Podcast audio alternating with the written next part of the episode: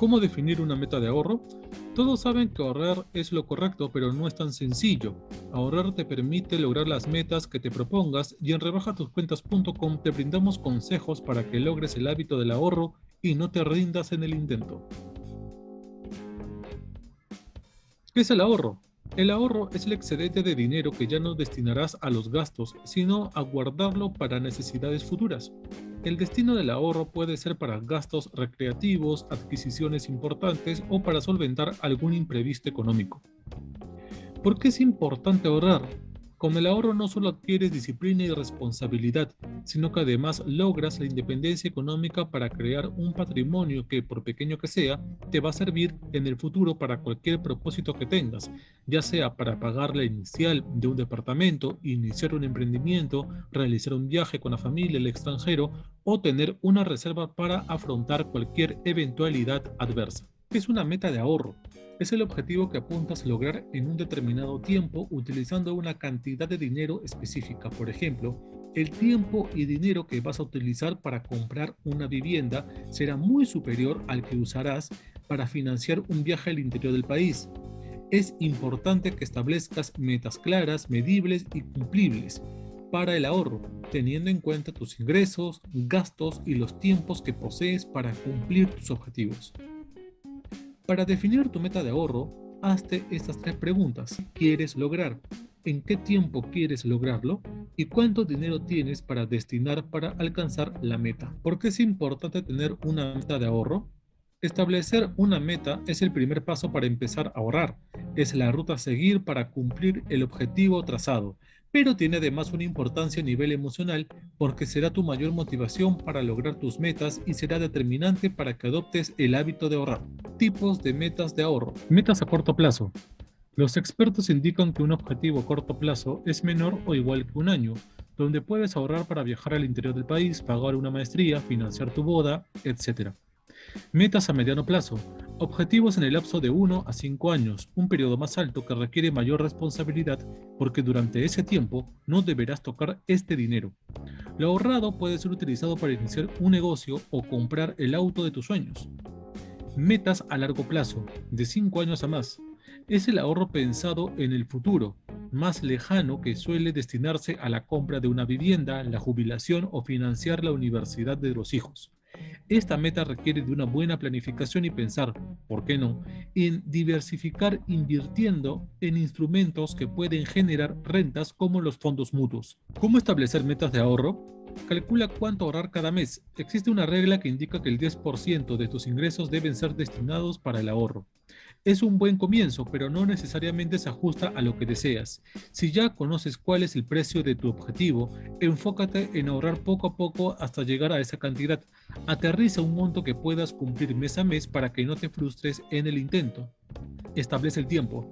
Conoces la meta, sabes cuánto costará alcanzarla. Ahora debes establecer el tiempo en que lograrás cumplir el objetivo teniendo en cuenta tus anhelos y la capacidad de ahorro que posees. Dale un nombre a tu meta. Si le pones un nombre a tu objetivo, lo alcanzarás más rápido. Es importante que visualices la meta que quieres cumplir y te motivará en el camino. Mentalízate. Ahorrar y cumplir con tus metas lleva tiempo. Debes tener paciencia, perseverancia y mucha responsabilidad por los objetivos que tú mismo te has trazado. Ten presente que cuando logres cumplir con tus metas sentirás una satisfacción inigualable. Evita los gastos hormiga. Conocidos como gastos invisibles o fantasmas, son muy perjudiciales para tu economía porque suelen pasar desapercibidos.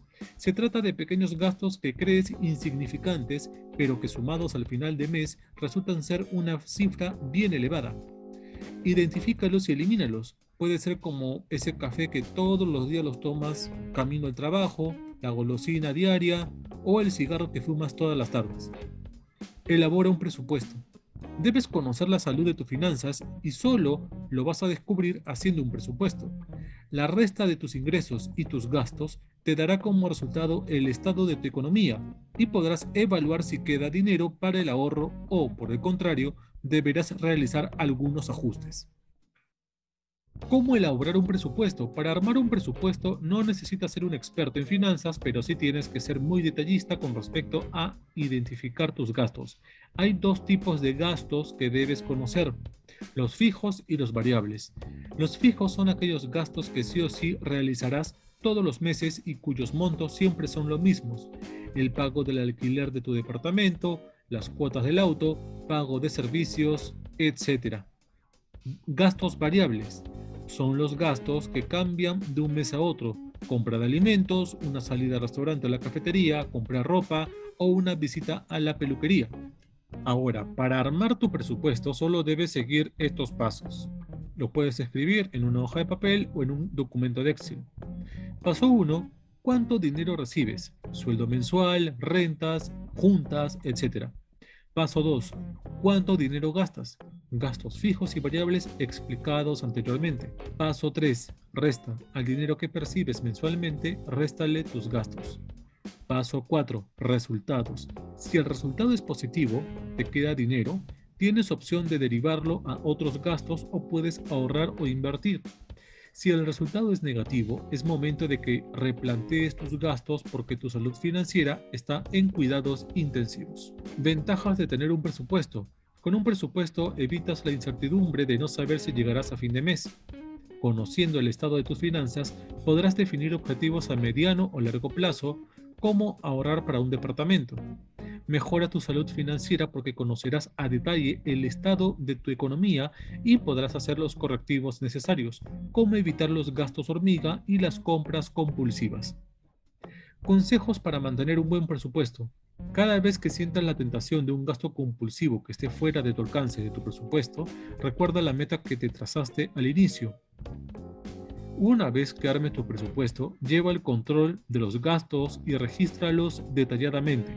Ahora que tienes un presupuesto, objetivos trazados y estás en camino correcto hacia el logro de tus metas, es importante que evites generar nuevas deudas, menos si esta es en una moneda distinta a la que percibes tus ingresos. Los que la ven arman un presupuesto para tener la oportunidad de conocer cómo va su economía y mejorarla. De esta manera pueden establecer objetivos, ahorrar y en el futuro optar por aquello que siempre han deseado, un departamento, un negocio propio o viajar. No pierdas tiempo y arma tu presupuesto.